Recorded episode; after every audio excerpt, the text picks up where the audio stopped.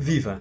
Este é o P24. Aqui trazemos uma versão mais curta da reportagem Ciganos e a Sociedade, um esforço conjunto, lançada na SFM em parceria com o Jornal Público.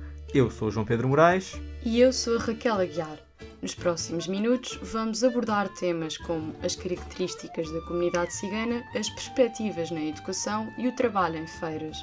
Começando exatamente por aí, fomos a Carcavelos. Muita família, sim. Meus pais já vendiam cá e a gente continua com os nossos pais, aprendemos muito com os nossos pais e continuamos a fazer farei. Já vem de família de alguns anos, já vem de muitas gerações. Já vem da, da nossa família de várias gerações. Menina, vinha da família, pai e mãe, feirantes. Desde sempre, já vem da família. Foi a influência dos pais. Já, já vinha à feira quando era pequena. Desde miúdo, pá, desde os meus 14 anos. Sim, do tempo dos meus pais e a gente, eu segui. As vozes que acabámos de ouvir pertencem a feirantes que, como se percebeu, há vários anos são presença assídua nas feiras. Para muitos ciganos, a feira torna-se numa autêntica paixão, como acontece com Ivan. Vamos sempre, desde pequenininho, para apanhar o frio e o calor para a gente se habituar. Somos como os animais, para se habituar ao habitat natural. Sempre quis ser feirante. Eu já rodei bastante, fiz tudo um pouco e o que mais satisfaz é vir para a feira. Como eu já lhe disse há bocado, é o habitat do cigano. é como peixe na água. Considera que é o sítio onde feirantes e compradores se sentem confortáveis. Já experimentei, mas não voltamos sempre ao mesmo lado.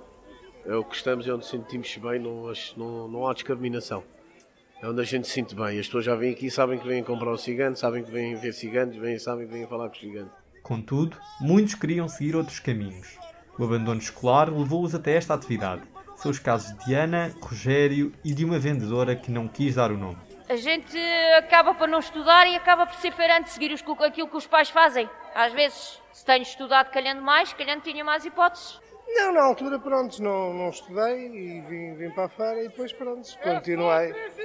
E pronto, e faço a minha vida, pronto, a 100%. Se calhar se fosse hoje, seguia, tanto que os meus filhos têm, pronto, estão a tirar curso, um está formado e a outra está a ser formada. Pensei seguir outro caminho, mas como não tinha estudos, ia então seguir de ser vendedor ambulante.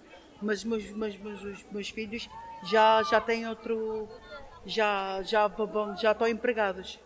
Já não, já não querem feira. Fugindo à feira, falamos com Vanessa Lopes, uma jovem universitária que rompeu com as tradições da família para prosseguir os estudos. Tendo em conta a experiência pessoal, explica-nos o motivo deste abandono escolar.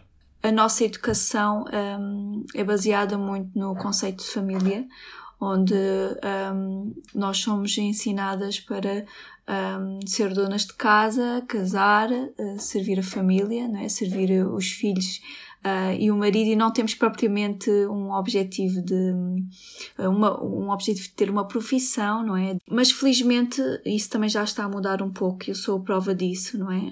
apesar de não existirem muitos, depende muito do contexto familiar.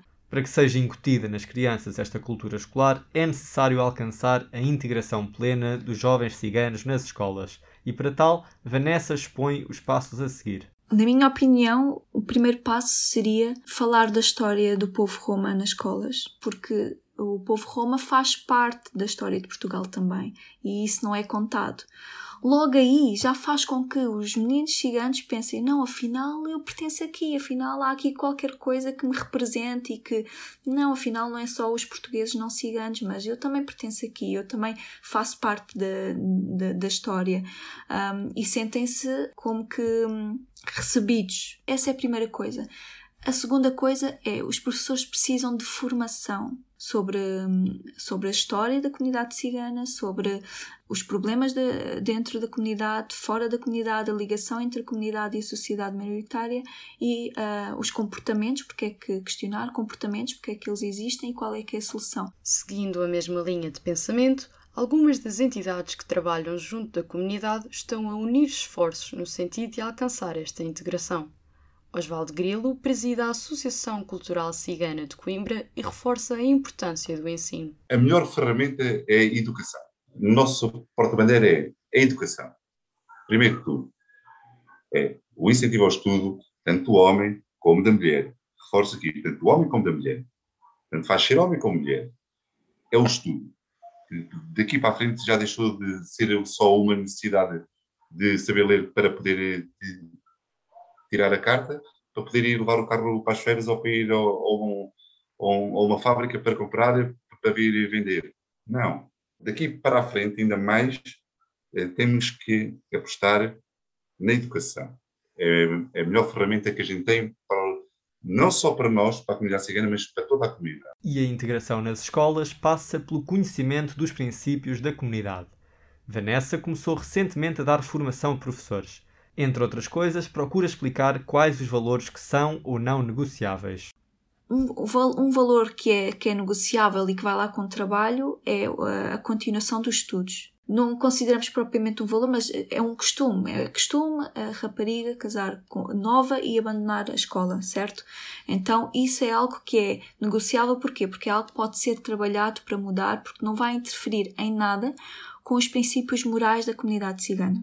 Depois existe hum, coisas que são não negociáveis. Por exemplo, uh, morre alguém na família. O que vai ser não, negocia uh, não negociável é aquelas crianças vão faltar à escola porque morreu alguém na família. E não vai ser um ou dois dias, como manda a lei, de que tem atestado e tudo. Poderá ser uma semana ou mais. E isso tem que ser respeitado, porque é o luto daquela família e não vão abdicar disso. Isso já se trata de um princípio moral dentro da comunidade cigana que é inegociável. Mesmo com esta preservação de valores, Vanessa reconhece a necessidade de haver um compromisso de ambas as partes. A mudança tem que acontecer dentro da nossa comunidade porque nós sabemos perfeitamente que existe muita discriminação, preconceito, né, racismo um, na, na sociedade maioritária em relação à comunidade cigana. É um problema que é inegável, ele existe uh, mas tem que existir também uma transformação dentro da nossa própria comunidade, uma desconstrução de ideias que já estão enraizadas.